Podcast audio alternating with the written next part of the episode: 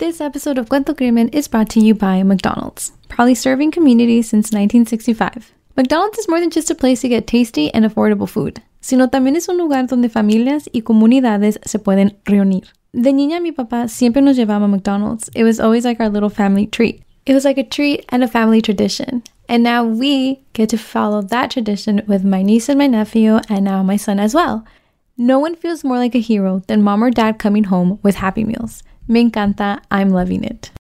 COVID 19 moves fast, and now you can too. If you feel symptoms, even if they're mild, you should test fast. Test positive and at high risk for severe COVID 19? Then act fast with authorized oral treatments that can be taken at home and must be taken within five days from when symptoms begin.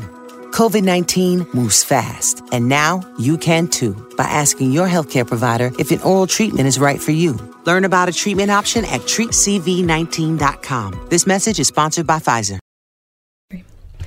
Hey everyone! Hola a todos. This is Jahaira. and this is Stephanie, and welcome back to Cuento Crimen Podcast. Ahora les traemos otro caso en todo español y es un caso que se sigue hablando desde que pasó hace unos años atrás. Este caso es muy famoso y también sale mucha información nueva. Ahorita que estamos ah, grabando, sabemos que hay nueva información, so esa nueva información la vamos a incluir hasta el final. Ok, entonces antes de empezar el, el episodio, we would like to give you all a heads up because we will be talking about sensitive topics, especially in this episode. Sí, queremos darles una advertencia porque vamos a hablar de temas sensibles y también queremos decir que hablamos de estos casos con todo respeto a la familia y a las víctimas. All right, let's begin.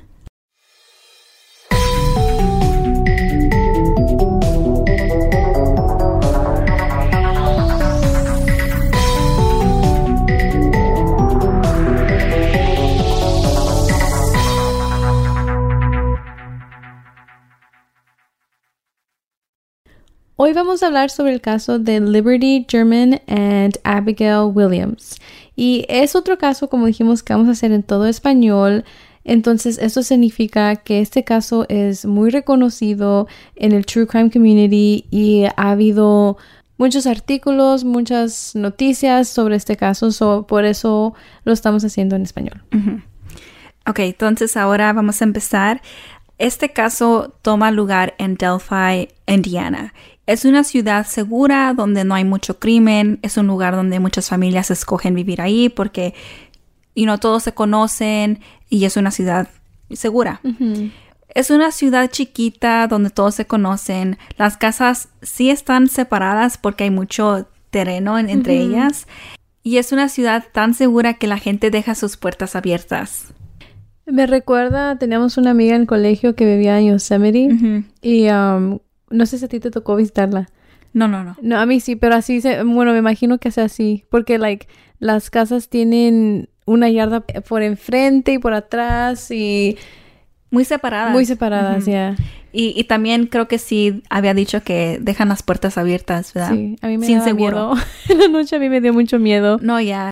Se me hace un poco raro que haya lugares donde puedes hacer eso, porque creo que en, en nuestra ciudad no se puede hacer eso, dejar una puerta sin seguro. Ok, ah, yo tengo que admitir algo. What? Cuando vivíamos en Alameda hace unos años, nosotros nunca cerramos la puerta con seguro. No. No, pero, pero, to my defense, eran um, duplexes y el de nosotros estaba atrás. Mm. So, nadie tenía por qué ir allá atrás si no era nosotros, you know? Okay. But Okay, yeah. still. Y luego también tenían un fence. ¿verdad? Yeah, so por eso te digo, like, nadie tenía por qué estar Okay. ahí atrás. Ok. Uy, um, no sé si te acuerdas, pero también en el colegio, como éramos cinco muchachas viviendo en una casa, creo que a veces uno pensaba que la otra cerraba Mm, la, puerta. Y yo me acuerdo que muchas veces ya todas nos estábamos alistando para, you know, dormir y todo. Y yo dije, no, no creo que, voy a, voy a fijarme a ver si cerraron la puerta. Y muchas veces yo fui a, a, you know, a fijarme y no, las dos puertas abiertas, the sliding door y luego también la puerta de adelante que daba a la calle. Dije, no puedo creer que nadie, todas nos vamos a dormir y nadie estaba, like, Es que el sueño. el sueño. Pero creo que también como que los confiábamos que otra persona o la última persona que entró a la casa iba a cerrarle, Yeah. ¿verdad? Pero hubo muchas veces que, que sí tuve que ya estaba acostada. Dije, no, voy a ir a fijarme, voy a fijarme. Y nunca les dije porque, pues, Ya, no, nunca I te he escuchado decirme esto hasta No, ahorita. it's new. Yeah. it's like new to you, Yeah. but no, ya, muchas veces sí fui a fijarme porque un- con una vez que lo hice dije, oh, no, no les No puedo dormir tranquila. Already living the true crime, you know? Pero sí, en esta ciudad, um, así eran los vibes, you know, like, era muy normal que la gente no cerrara sus, su... Muy seguro. Ajá. Ok, entonces, esta historia empieza el 12 de febrero del año 2017, cuando Liberty German tenía 14 años y Abigail Williams tenía 13 años. Pero antes de empezar, vamos a hablar un poquito más de ellas. So, primero vamos a hablar de Liberty, que tenía el apodo de Libby. Ella nació el 27 de diciembre del 2002 en Lafayette, Indiana, y estaba en el, gra- en el 8 grado y iba a Delphi Community Middle School. Y ella era atleta y le gustaba jugar voleibol, softball, ah, fútbol y también le gustaba mucho nadar. Y era muy aplicada y ella tenía cuatro hermanos. Los abuelos paternos tenían custodia de ella, entonces ella vivía con ellos y también con su hermana Kelsey y su papá también. La mamá de Libby vivía en otro estado, pero ellas dos hablaban todos los días. Todavía tenían una relación bonita. Y la otra muchacha que se llamaba Abigail Williams, ella tenía el apodo de Abby. Y ella nació el 23 de junio del año 2003 en Salt St. Mary, Michigan. Y ella también estaba en el 8 grado um, y también iba al Delphi Community Middle School. Y a ella también le gustaba jugar voleibol y a ella le encantaban los animales. Las dos muchachas eran aplicadas y eran mejores amigas, se hablaban siempre and Besties. ya eran amigas, mejores amigas y hacían todo juntas, se juntaban ellas en la escuela, se juntaban ellas afuera de la escuela, um, era una amistad, you know, de amigas. Un domingo, el 12 de febrero, decidieron hacer una pijamada porque al otro día no iban a tener clase. Entonces era como un fin de semana largo. Y ellas hicieron la pijamada en la casa de los abuelos de Libby. Y las pijamadas eran muy normales para ellas. Ellas se divertían mucho y les encantaban hacer las pijamadas. Y también la hermana de Libby las acompañaba. Su hermana mayor que se llamaba Kelsey. Y especialmente este día, y no, como dijimos, no iban a tener clase al día siguiente. Entonces ellas dos, como mejores amigas, querían pasar el día juntas. Y me imagino que una pijamada es muy divertida, pero a mí mi mamá nunca me dejó ir a unas pijamadas. Tampoco a mí. Siempre escuchaba, mija, es que uno nunca sabe, no sabes en quién confiar. Sí. en- eh, siempre eran muchas excusas. Muchas excusas. Yeah, yeah. so- pero me imagino que it was a fun time. Ya, y pienso como que ya no tuvimos pijamadas, pero cuando estuvimos en el colegio fue como una pijamada de cuatro años. so, ah, de menos tuvimos eso. so, vamos a regresar al caso. En la mañana, las muchachas le pidieron permiso a su abuela Becky si podían ir a una caminata a Monon High Bridge Trail. Becky les dio permiso, pero ellas tenían que averiguar sus raíces porque ella no podía llevarlas. Entonces, Levi le preguntó a su hermana Kelsey si podía llevarla a ella y a Abby al Monon High Bridge. Y este lugar era como muy común entre los adolescentes. Era el lugar donde todos se juntaban, donde... Um, siempre te podías encontrar a alguien allí. Ah, nomás era ese lugar. Yo creo que nosotros también tuvimos eso. Yeah. eh, El lugar, right? Donde Puedo pensar de unos. Ya, y así eso era para ellos, nomás era ese lugar donde muchos niños iban. Y entonces Libby le preguntó a su hermana Kelsey si las podía llevar. Y les dijo que sí, que ella las podía llevar, pero que ella no podía recogerlas porque ella iba a ir a la casa de su novio y que también iba a trabajar en la tarde. Sí, porque originalmente Kelsey le dijo que no podía llevarlas, pero ella luego se arrepintió porque dice que ya llevaba mucho tiempo diciéndole que no podía you know, llevarla you a los lugares que ella quería o como que no había pasado tiempo con su hermana y que nomás llevaba tiempo de decirle que no, no puedo, estoy ocupada y por eso se arrepintió y le fue a decir a Levi que sí podía llevarlas pero que ella no podía recogerlas. Esa es la ventaja de ser la hermana chiquita. Um, y entonces ellas tenían que buscar un ride para regresar a la casa. Libby luego le habló a su papá Derek y Derek dijo que sí, que él las podía recoger, pero que ya que acabe con su trabajo, dijo que le iba a tomar como unas dos horas hasta que él podía ir a recogerlas.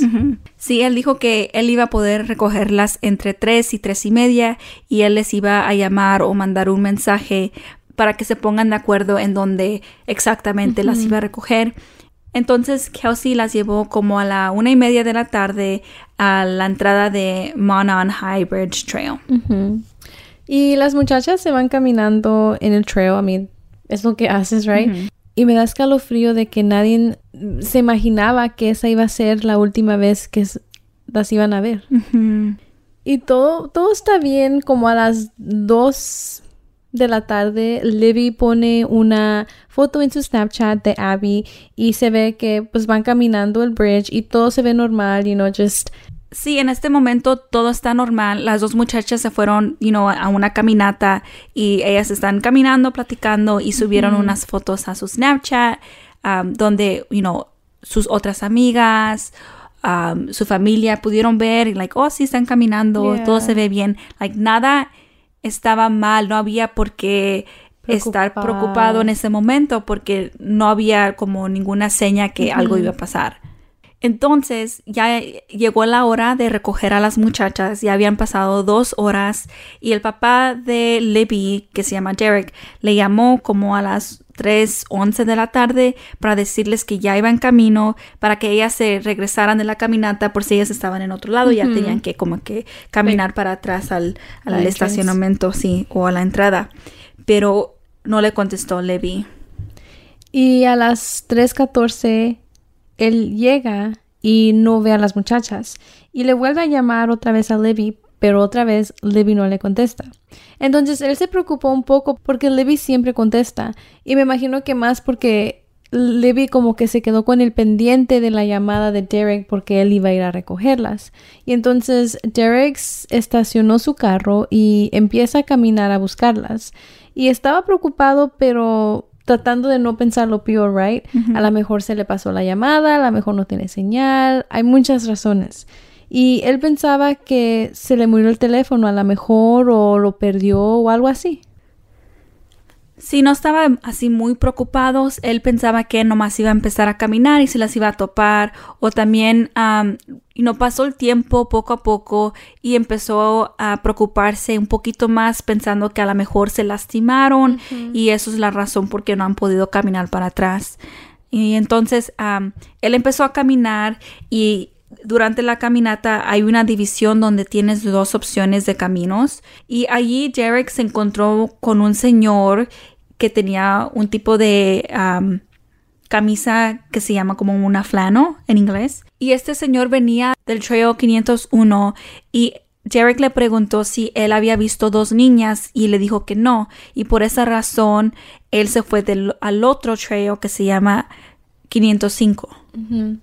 Y ya luego cuando el caso se desarrolló, este señor ah, se convierte en un testigo. Y entonces Derek, como dijo Steph, se fue por el 505, pero no las encontró. Y él se regresó a la división y ahí es donde le llama a su mamá Becky, que es la abuela de Libby, para que ella también trate de llamarles, ¿verdad? como pidiendo ayuda, pero tampoco a ella le contestaban. Luego Derek buscó por un bridge que se llama Freedom Bridge, pero no las encontró tampoco. Y ya se está haciendo tarde, ya son las 4 de la tarde, van como 30 minutos de buscarlas y Derek se regresa al carro. Y él ya está un poco más preocupado porque él fue y vino a su carro y no se las topó y entonces él ya como que está llamando para ayuda y en eso también llega la tía de Libby que se llama Tara. Becky, la abuela, no llegó luego luego porque antes quiso hacer unas llamadas para, you know, avisarles a todos lo que está pasando. No se están como alterando todavía, pero como que de todos modos quieren hacer estas llamadas. Por ejemplo, ella le quiso llamar a su esposo Mike, que estaba trabajando en la ciudad Lafayette, Indiana, y también le llamó a Kelsey, la hermana. Todos dejaron lo que estaban haciendo a medias y luego luego se fueron a ayudar a buscar. Y todos tenían diferentes niveles de preocupación. Unos sí estaban muy preocupados y tenían mucho pendiente, pero también otros pensaban que quizás las muchachas iban a aparecer y quizás iban a tener una historia de que, oh, nos perdimos o el teléfono no tenía señal o algo pues así, ¿verdad? No algo extremo. Sí, entonces ahora con la tía Tara que llegó, todo se empieza a hacer un poco más organizado. Derek le dice dónde él ya buscó y luego ah, también llega Becky y Mike, que son los abuelos, y todos se ponen como de acuerdo en buscar y en qué lugares y todo así. Y hasta el tío de Libby, Cody, también llegó y también les empezó a ayudar. Y después como que les dio una idea, dijeron, a lo mejor quizás las muchachas se fueron caminando a casa juntas y solas, ¿verdad? A lo mejor no quisieron esperar o a lo mejor se les hizo mucho las dos horas y entonces van con la esperanza y manejan las rutas que posiblemente pudieron caminar, pero no las hallaron. Y entonces ahora ya es más tarde y ellos están pensando que posiblemente están heridas en la caminata, a lo mejor una se cayó, no sé, ¿verdad? A lo mejor quisieron hacer una caminata más difícil y pasó algo. scary. Ajá. Se lastimaron y ya no pudieron seguir caminando. Entonces ahora sí todos tienen miedo que ya se oscurezca. Entonces están como que, como corriendo con el tiempo. Yeah. En esos casos siempre estás corriendo con el tiempo. Y Becky le llama a ATT y les pide que si por favor pueden localizar el teléfono de Libby pero le dicen que no tiene la autorización legalmente. Y como a las 5.20 ya por fin, ¿verdad? Que todavía no pueden encontrar a las muchachas, le llaman a la policía para reportarlas desaparecidas. Y entonces ya son como dos horas que han pasado. Pero los policías dicen que necesitan que vaya a hacer el reporte en persona. Y entonces Mike y Becky se van y no para ir a hacer el, el reporte en persona. Y en eso también le marcan a Anna Williams, que es la mamá de Abby, y ella también va con ellos a reportar las desaparecidas. Y ahora sí, ya todo se está sintiendo más real Mm. porque ya hay un reporte. Esta familia necesita ayuda a buscar a sus muchachas. Sí. Y ahora todos sí están como notificados, ¿verdad? Las dos familias fueron a reportar las desaparecidas. Entonces ya ahora son las 6 de la tarde y a esta hora ya empezó una búsqueda grande. Voluntarios también llegaron para ayudar, la policía está allí, es toda una búsqueda muy grande. Y Delphi es una ciudad muy chiquita, entonces había mucha gente ayudando porque todos se conocen por alguna forma, you know, like la familia de esta familia o el amigo de este amigo, Yeah. todos, todos se conocen por nombre. Entonces, the Carroll County Sheriff's Department y the Delphi Police Department y the Delphi Fire Department ah, están ahí todos ayudando, ah, muy organizados. También um, leímos en un artículo que the fire station fue usado como el centro de, de la búsqueda. So, ahí ibas y pedías información y ellos yo creo que te mandaban a lugares donde no había voluntarios. Y así es como una comunidad debe de estar, like, bien unida. Y como a las 12 de la noche la búsqueda paró porque pues ya era muy tarde y era noche. Entonces ellos pensaban que pues ya era peligroso para los voluntarios. Entonces ya es el segundo día de la búsqueda y ahora ya hay reportes en la televisión, hay muchos reporteros y ahora sí ya se está sintiendo muy grande. Entonces al mediodía los bomberos empezaron a repartir grupos de voluntarios para buscar en más lugares. En el mismo lugar de donde desaparecieron. Se están enfocando ahí. Pero también leímos que muchos ah, se fueron a buscar en otros lados como en la ciudad y pues muchos más lugares porque unos pensaban que pues sí, ¿verdad? A lo mejor no estaban por esa, por esa área. Y el grupo de Kelsey, que era la hermana de Libby, ellos fueron a buscar en Highbridge. Ahí fue el lugar donde estaban cuando Libby puso el último video o foto en su Snapchat. Entonces sí, repartieron muchos grupos, am, grupos se fueron por acá y por allá, ¿verdad? Am, y durante la búsqueda en el grupo de Kelsey hubo un voluntario que gritó de repente y dijo que encontró un zapato. Y luego, luego enseguida gritó otra vez y dijo que encontró los cuerpos. Y esto ya es like, porque es el grupo de Kelsey, la hermana. Pudo ser cualquier otro grupo, pero le tocó al grupo de ella. Y como siempre de- decimos también en el caso que hablamos la semana pasada, que cuando te encuentras un cuerpo, like, I don't Es know, impactante. Ajá. Y más que es tu persona, tu familia. tu familia, sí. Y entonces Kelsey pues dijo que en ese momento ella quería correr a verlas, abrazar a su hermana, pero otra voluntaria la abrazó y le dijo que pues sí, ¿verdad? Que no estaba a la mejor lista para ver lo que, lo que estaba allí y la detuvo. Creo que esta voluntaria hizo algo bien en, en hacer eso porque no sabemos en qué condición estaban las muchachas Yeah. y, you know, um, Kelsey recuerda a su hermana en una forma muy bonita, su hermana um, amable, atleta, aplicada y que esa sea la, la última memoria que tenga así De- de, verla en esa condición. Es triste Sí. y es mejor recordarla por todo lo que sí es. Y sí. Y también está la otra razón de que a tocar la evidencia, like, puedes cambiar las cosas. Sí, esto es lo más difícil para los detectives, para encontrar respuestas y todo. Ahora voy a leer algo que dijo Kelsey, que es la hermana de Libby. Y dice, quería correr hacia ellas, pero la chica que estaba conmigo en mi grupo me dijo, todavía no sabemos quiénes son, no sabemos que sean ellas, no sabemos cómo se ven, no lo sabemos, no lo sabemos, nada de lo que está sucediendo en este momento, así que no podemos ir a ellas. Entonces ella me abrazó y se aseguró de que me quedara allí con ella para no ir hacia ellas. Así como lo leíste, en like, como está repitiendo palabras, me imagino que ella se quedó como en, en shock, you know, procesando que quizás, muy probablemente, el cuerpo que encontraron era el cuerpo de su hermana. Sí, porque para repetir algo así es como que no está escuchando porque quiere ir a ver, Sí. you know? So, ya es algo Pues imagínate, tu, tu mente debe estar corriendo con todos estos pensamientos, todas, ¿verdad? Nomás queriendo saber sí o no si es tu hermana. sí, sí, es, sí, es- su hermana, so da mucho sentimiento de, de no correr hacia ellas y, know, abrazarlas, como dice ella. Y a las 2 de la tarde, las autoridades anunciaron que encontraron a dos cuerpos, pero no los identificaron. Nomás dijeron que la investigación era criminal y piensan que alguien tuvo que ver con esto. So they suspected foul play. Y no dijeron de quién eran los cuerpos, pero toda la ciudad, toda la gente ya se imaginaban quién eran. Dos cuerpos, Por el camino donde nos estaban sí, y- buscando y, a las dos muchachas. muchachas, Yeah. desaparecidas.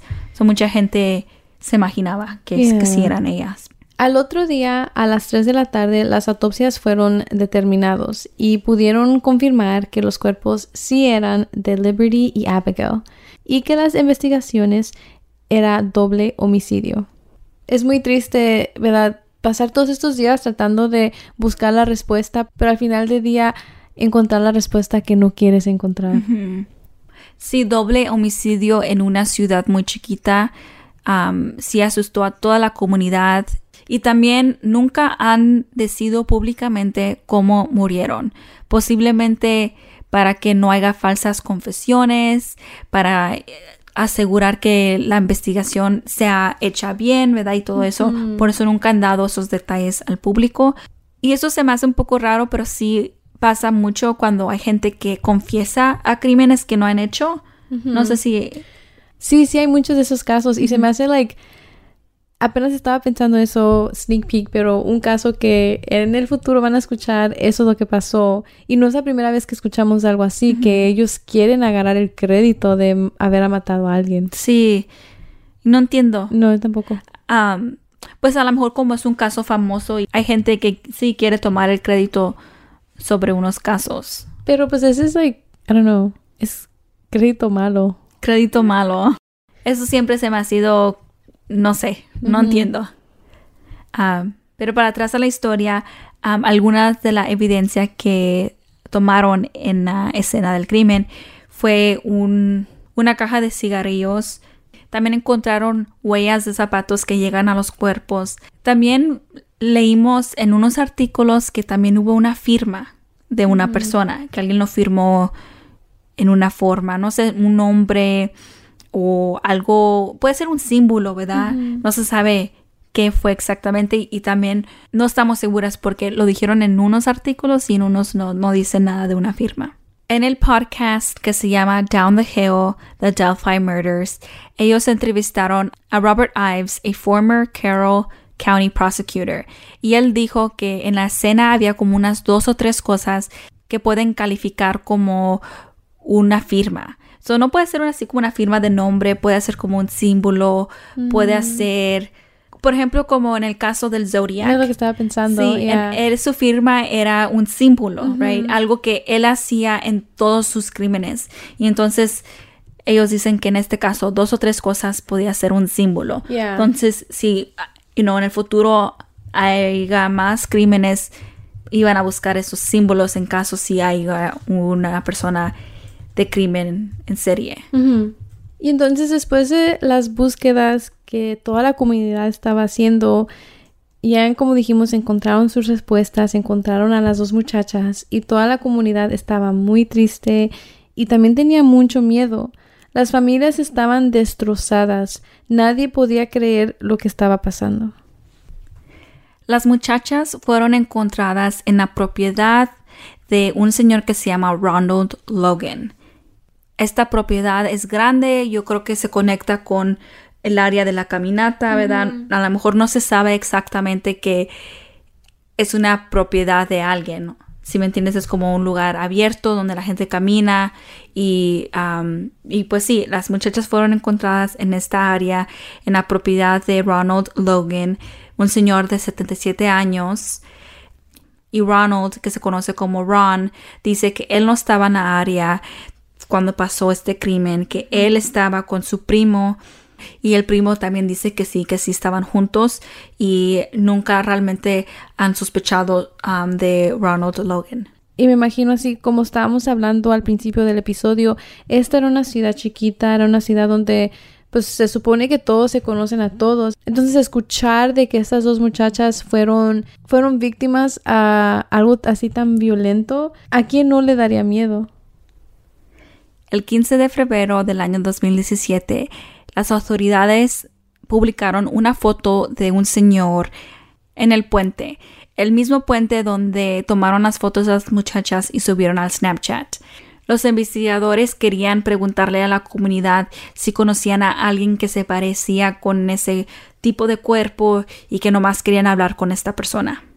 Y todos de la comunidad se estaban preguntando y tenían curiosidad de cómo fue que los investigadores consiguieron esta foto o de dónde llegó esta foto. Um, it is kind of random. Y entonces el 19 de febrero el hombre de la foto se nombra como una persona de interés.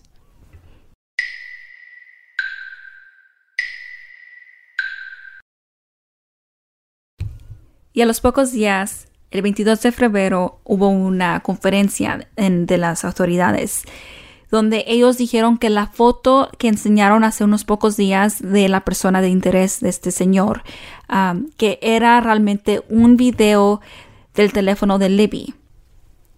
Y entonces dijeron que iban a relevar un poquito del video, del, del audio del video y enseñan este video y lo que dicen en este video este señor yo creo que les estaba hablando a las muchachas y dice estas tres palabras down the hill y en español estas tres palabras es bajo la colina y en esta conferencia dicen que Levi tuvo el presentimiento, ¿verdad? Que algo iba a posiblemente pasar y entonces ella hizo la decisión para tomar este video por su propia seguridad. Mm, Ella tomó este video de esta persona que estaba caminando hacia atrás de ellas y ella pudo agarrar el- la voz de la persona y también el- you know, su, su cuerpo, ¿verdad? No más que el video no se ve muy claramente. La foto que, que tomaron, el video que tomaron no pueden tener como una imagen. clara. imagen clara de su cara. Sí.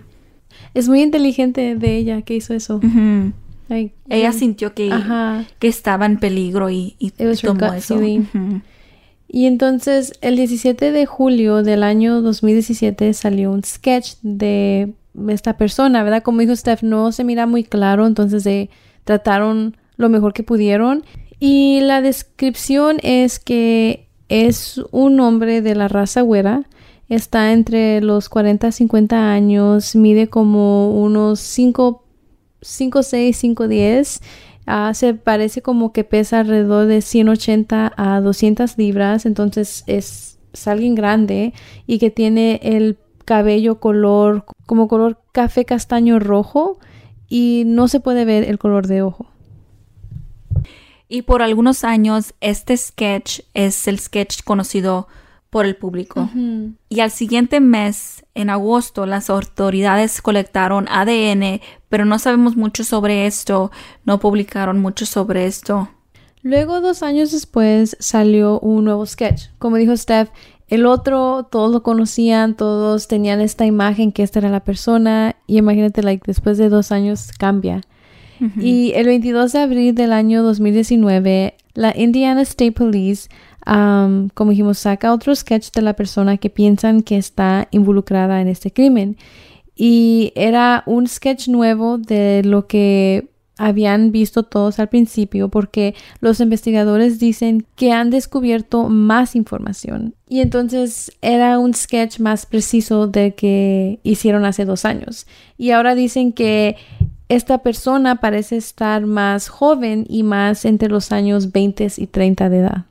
Y luego con el tiempo también sale que estos dos sketches fueron creados a la misma vez. O sea, casi luego, luego pasó el crimen y crearon el primer sketch que fue público, fue el que todos conocemos, y luego dos años sacaron el segundo, pero los dos fueron creados a la misma vez, pero las autoridades en ese momento pensaron que el primero que enseñaron era el... El que estaban buscando. El que estaban buscando, el que tenía, no sé, pensaban que la persona se parecía más a este sketch, al primero. Pero ahora, dos años después, se están cambiando de enfoque y se quieren enfocar en este segundo sketch. Lo que sí dicen es que los dos sketches no es una persona, son dos diferentes personas y no están diciendo que las dos personas están involucrados en el crimen, lo único que están diciendo que son dos personas diferentes. Ya, creo que nomás están diciendo que es una persona responsable por el crimen y que los dos sketches, o sea, son muy independientes uno del otro. Sí, a lo mejor uno fue un testigo, pero nomás hay una persona responsable. Y en el podcast Best Case, Worst Case afirman haber escuchado de sus fuentes que el hombre en el sketch del 17 de julio, o sea, el primer sketch que ellos sacaron, fue arrestado, pero no encontraron ahí nada. Y por eso fue que cambiaron el sketch y cambió quién era el sospechoso. Podría ser un rumor, ¿verdad? Lo que ellos están diciendo, pero no sé, ya ven como dice el dicho que si Ay, ¿cómo va el dicho? el, que, el que dice que si algo suena es porque agua lleva el río o algo así. No sé, if you guys know déjenos saber. Es un dicho, pero I can't think of it right now. Y este, ah, entonces sí, no sabemos si eso fue un rumor o no, pero el podcast está presentado por Jim Clement, quien trabajó para el FBI durante 22 años y también en parte como agente especial supervisor en la unidad de análisis de comportamiento. Y también Francis Hawks, ex fiscal federal y el primer coordinador nacional para la prevención y interdicción de la explotación infantil del país, un puesto designado por el físico general de los Estados Unidos. Uf, ellos tienen títulos muy grandes, títulos, ¿verdad? ellos obviamente tienen la experiencia y entonces sí, probablemente pueda ser rumores, pero este podcast sí tiene alta credibilidad. Tienen fuentes donde pueden obtener más información sobre el caso. Entonces ellos saben que no pueden decir cualquier rumor en, su podcast. todo lo que dicen lo dicen con confianza porque piensan que sí es real. Entonces lo que habíamos dicho anteriormente fue que um, el primer sketch um, esta persona fue arrestada y no tuvo nada que ver con el crimen, fue una persona absuelta sobre el crimen, entonces ahora lo que pudieron hacer los investigadores es enfocarse en ese segundo sketch que también fue creado durante el mismo tiempo. si gustan ir a escuchar el episodio que ellos hicieron, adelante, porque así tienen buena Sí. información. El podcast se llama Best Case, Worst Case y específicamente estamos hablando del episodio 122. Y entonces, ¿se acuerdan que al principio Stephanie dijo que había un hombre que traía a flano? Y entonces él y otra mujer que también iba caminando por allí ah, se nombraron testigos y sí fueron a entrevistas, pero fueron absueltos y ellos no tuvieron nada que ver con el crimen. En la investigación también encontraron o hubo comentarios de un vehículo en el área. Entonces los investigadores dijeron que estaban buscando y pidiendo ayuda al público para identificar al conductor de este vehículo que estaban buscando, que estaba estacionado en un edificio antiguo de asistencia social de CPS y TCS en la ciudad de Delphi. Este coche fue abandonado en el lado de la carretera del condado 300 Norte junto a la autopista Hoosier Heartland entre mediodía y las 5 de la tarde el 3 de febrero del año 2017. Entonces las autoridades están pidiendo al público que si conocen a alguien o vieron a alguien estacionarse allí, que las autoridades quieren hablar con ellos sobre el caso, nomás quieren platicar con ellos, saber qué vieron ellos, no necesariamente que la persona que se estacionó allí es culpable, nomás quieren you know, ob- obtener más información. Y entonces ahora, ¿verdad? Que todo el mundo sabe de este crimen. Entonces, ¿quién, quién pudo hacerlo? Y hay listas de varios sospechosos. El primer sospechoso en este caso es Daniel Nations. El 25 de septiembre del año 2017, Daniel Nations fue arrestado en Colorado, otro estado, pero lo arrestaron porque él estaba atacando a personas en, una, en un lugar de caminatas con un hatchet. Y también lo arrestaron porque él estaba en relación con un motorciclista que había recibido un disparo.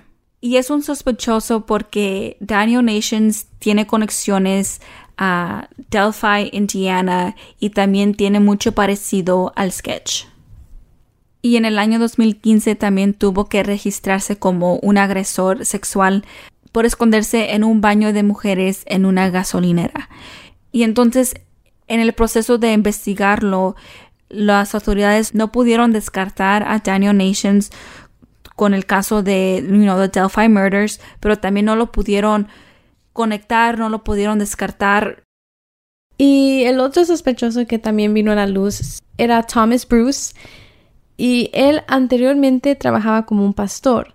Y a él lo acusaron de disparar fatalmente a una mujer y agredir sexualmente a otras dos después de haberlas ordenado a punta de pistola que se metieran a una tienda donde vendían ah, cosas religiosas en los suburbios de St. Louis. Y estos crímenes cometidos a plena luz del día 19 de noviembre del 2018 pusieron a Bruce en el punto de mira de la prensa. Entonces, todos estaban hablando de él, todos sabían de las cosas horribles que él había cometido y por eso es que la gente lo empezó a conectar a este crimen. Y también muchos notaron que tenía una estatura similar a la del sketch. Él también midía como 5'7, 5'9 pulgadas y también notan que él usaba una gorra plana y una chaqueta azul marino durante este ataque, que no era muy diferente al sospechoso del caso del Delphi. Y la policía del estado de Indiana investigó su posible conexión en noviembre, pero para el 4 de diciembre Bruce fue acusado de no menos de 17 delitos graves relaciones con el caso de St. Louis y podía recibir la pena de muerte. Pero nunca fue conectado a las muertes de Libby y Abby.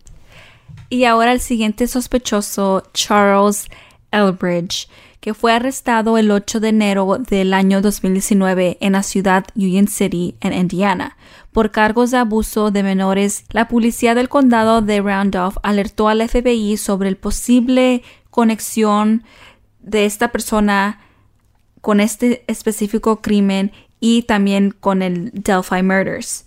y específicamente porque esta persona tenía un parecido muy fuerte al sketch. Pero todo esto sucedió con el primer sketch y luego fue cuando sacaron el segundo. Entonces, esta persona tiene el parecido al primer sketch. Pero el 27 de abril del año 2021, los detectives de la policía de Indiana nombraron a James Bryan Chadwell como una nueva persona de interés en los asesinatos del Delphi. Este hombre fue acusado y encarcelado por secuestro y estrangulación de una niña de nueve años, solamente 20 millas de distancia de donde pasó del caso que estamos hablando hoy. Y, por esta razón, las policías se fijaron en James Bryan Chadwell II, pero no fue conectado al crimen de The Delphi Murders. Y después, el 9 de diciembre del 2021, que fue apenas el año pasado, la Policía Estatal de Indiana buscaba a cualquier persona que hubiera tenido contacto en las redes sociales con alguien que usara el nombre de perfil Anthony underscore shots entre los años 2016 y 2017. Los investigadores dicen que el perfil podría estar relacionado con la investigación de Abby y Libby y que se confirmó que este perfil eh, le pertenecía a un hombre de 27 años con el nombre Keegan Anthony y él era de Perú, Indiana. Y él se encuentra en la cárcel y está en espera de juicio por 30 presuntos delitos que incluyen explotación infantil, posesión de pornografía infantil, solicitación de niños para tener relaciones sexuales y obstrucción de la justicia. Keegan básicamente era lo que nosotros nombramos un catfish. Él usaba fotos falsas que las usaban en las redes sociales y este y eran fotos de un modelo masculino desconocido y así él engañaba a sus posibles víctimas que eran menores de edad. Y esta información salió a la luz por un documento de 194 páginas de una entrevista de la policía con Keegan Klein, la persona que tiene la conexión con la cuenta de Anthony Shots. El podcast The Murder Sheet, que los fundadores son un abogado que se llama Kevin Gleely y una periodista, Anne Kane, fueron los primeros que obtenieron estos documentos. La transcripción que se basa en una conversación de agosto del 2020 entre Keegan y los investigadores revela que Libby estuvo en contacto con la cuenta de Anthony underscore shots el día de su asesinato y salieron también a la luz otros detalles sobre la cuenta falsa de redes sociales. Y según la transcripción, la policía cree que al menos dos personas estaban activas en la cuenta, después de analizar la gramática de los mensajes de esta cuenta. Y por esta razón la policía preguntó sobre la participación de Keegan en esta entrevista que tuvieron con él. Las autoridades querían saber sobre la participación de, su papá en estas interacciones que Keegan tuvo con menores en esas aplicaciones, en las aplicaciones que él usaba para, you know, conectarse con niños o niñas, personas de menores de edad, en las aplicaciones como Kick y también la otra aplicación que se llama Meet Me. Lo que, lo que queremos decir es que Keegan está usando estas aplicaciones para hablar con menores de edad, ¿verdad? Y la policía quiere saber sobre si su papá de Keegan estuvo involucrado también en esto de hablar con menores de edad. Y entonces el papá de Keegan, que se llama Jerry Anthony Klein, también ha tenido una historial de acuso y violencia doméstica y en un caso también incluso amenazó a Keegan y a su madre con una arma. So, los dos tienen un pasado muy violento. Entonces, ahí puede haber algo. Pero según la policía, Keegan Klein y también su papá no han admitido a los asesinatos. Tampoco han sido acusados o han sido oficialmente sospechosos en el caso. Entonces, los cargos que Keegan tenía se derivan de un registro en su casa de Perú, Indiana, el 25 de febrero de 2017, que solo son 11 días después de que se descubrieron los cuerpos de Liberty y Abigail. Y entonces el FBI, uh, the Indiana State Police y the Peru Police Department uh, tomaron participación en la entrega de la orden de allanamiento y la investigación se centró en que Keegan supuestamente solicitaba a niñas menores de edad. Entonces, estos dos casos, todo lo que está pasando con Keegan en Perú y todo lo que está pasando con Abby y Libby en Delphi, todo estaba pasando como al mismo tiempo y allí es cuando la policía pudo conectar estas dos cosas como que el foquito se prendió y, y así es como Keegan entró a la investigación de Abby y Libby. Entonces, todo lo de Keegan Klein está sucediendo en el año 2021, recientemente, como habías dicho. Entonces, este caso siempre ha estado, you know, en la luz del público, siempre ha habido muchas preguntas. Este caso sigue en la luz, ¿verdad? Típicamente lo que vemos es que un caso pasa y, y, pierde la luz, ya no se habla, no hay noticias sobre el caso, pero este caso sigue siempre hay mucha gente que quiere saber las respuestas sobre este caso, no nada más la familia, pero las comunidades y también como todo el país, porque es un caso muy famoso. Entonces, recientemente salió más noticias sobre este caso y salió más información sobre la escena del crimen y salió que las muchachas estaban cubiertas en mucha sangre. Y entonces, por eso dicen que la persona, la persona responsable de este caso tuvo que, you know, irse del lugar con mucha sangre en su propia ropa. También dicen que la persona responsable sobre este crimen se llevó algo de la cena, o sea, algo que le pertenecía a las muchachas, pero solo una cosa que se llevó. Y la razón por qué se llevaron algo fue como un recuerdo sobre el crimen. Mm. Y también creen que esta persona tomó fotos del crimen. Y de cómo encontraron los cuerpos, parece que Libby y Abby no habían peleado ni forcejar con el asesino. Pero ahora también salió más información sobre Ron Logan. Como habíamos dicho anteriormente al principio del episodio, Ron Logan es el dueño del terreno de donde encontraron a las dos muchachas, donde encontraron los cuerpos. Pero como habíamos dicho, Ron Logan les dijo a los investigadores que él estaba con su primo la mañana del 14 de febrero del 2017, cuando sucedió el crimen. Pero ahora se revela que Ron Logan le había llamado a su primo para decirle que él diga eso, que él diga que estuvieron juntos. Y ahora se está relevando esto y también encontraron que sus datos de celular lo ponen muy cerca de la área del crimen.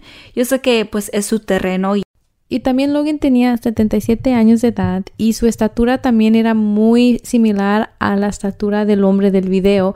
los dos estaban altos, un poco mm, más masculinos, ¿verdad? Y entonces también por eso mucha gente, pues sí, se preguntaban que si posiblemente él podía ser la persona del video. Sí, porque leímos más sobre donde él vivía y sí vive muy cerca de donde las muchachas fueron encontradas. Su casa nomás estaba a 1400 pies de donde estaban los cuerpos y también el puente de donde se ve el video también está muy cerca de la casa de, de Ron Logan. Al principio de la investigación, Ron Logan hizo entrevistas y había dicho que tener algún asesinato en esta propiedad, no sé cuáles son mis sentimientos en este momento. Me tomó por sorpresa, dijo Ron Logan, recordando las búsquedas donde ahí estuvo lleno de gente en la búsqueda, primero la policía y luego los reporteros, con todas las personas allí buscando y haciendo preguntas y preguntas Dice que no tiene sentimientos de cómo describir ese momento. Dice que él conoce las familias, que estaba en shock, que necesitaba un momento porque no lo podía creer todo. Dice que sus hijos crecieron en esta área y que él también él iba a esta área cuando él era chico con sus amigos de clase y que ellos siempre iban a pescar, a jugar y que gracias a Dios no les pasó nada a sus hijos o a él allí. Al fin del día, Ron desafortunadamente ha muerto y él nunca fue conectado con las muertes de Libby y Abby. Queremos saber sus opiniones en qué creen. ¿Creen que Ron Logan, que sí tiene un parecido a la persona del video, que tiene propiedad allí, es responsable? O Oh. Clegan Klein, que, que tuvo contacto por las redes sociales. O sea, sí queremos saber qué piensan. Déjenos saber, porque también nosotros estamos entre los dos. Sí, um, no sé. no sé, Y los dos, y los dos también tienen así la misma figura. figura que la persona del video, entonces Sí, o también en ese tiempo Keegan a lo mejor era pues más joven, ¿verdad? Pero no sabemos si fue el papá que agarró el Oh, teléfono también. y tuvo contacto con las muchachas. No sabemos que si, you know, quiso reunirse con ellas y Pues, ahí fue hay lo muchas ya. posibilidades. Creo que las dos personas no se sabe por qué lado. Porque cuando salió las noticias sobre Keegan, yo pensé, oh sí, es él. Pero ya que salió... escuchas esta Sí. nueva información de Ron. Y no sé, porque es su propiedad. Él, él conoce su, su tierra, ¿verdad? Él sabe caminar por esos rumbos. So, y también, si es una persona que, como habían dicho, que se manchó de sangre, él vive cerca de allí. Entonces, y a lo puede mejor nadie lo cambiarse rápido, ya. Um, so no se sabe. O también Keegan, que tuvo contacto y él tiene um, una historia de crimen. No más el culpable sabe. Sí, pero ojalá que salgan más noticias sobre este caso. Ron Logan ya no vive, eso no lo pueden entrevistar más, pero Keegan Klein sí vive. Esta semana fue uno largo con muchas opiniones, así que déjenos saber, como dijo Steph, quién piensan ustedes que fue el responsable de la muerte de Libby y Abby. Nos vemos para la próxima semana.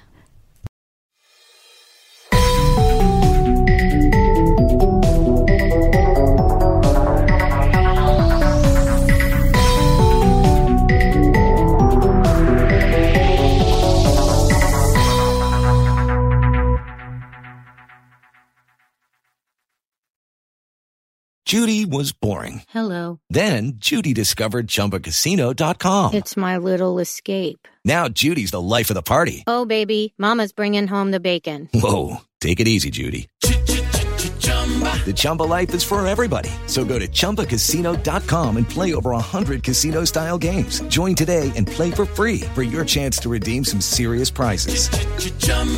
ChumbaCasino.com. No purchase necessary. Void where prohibited by law. 18 plus terms and conditions apply. See website for details.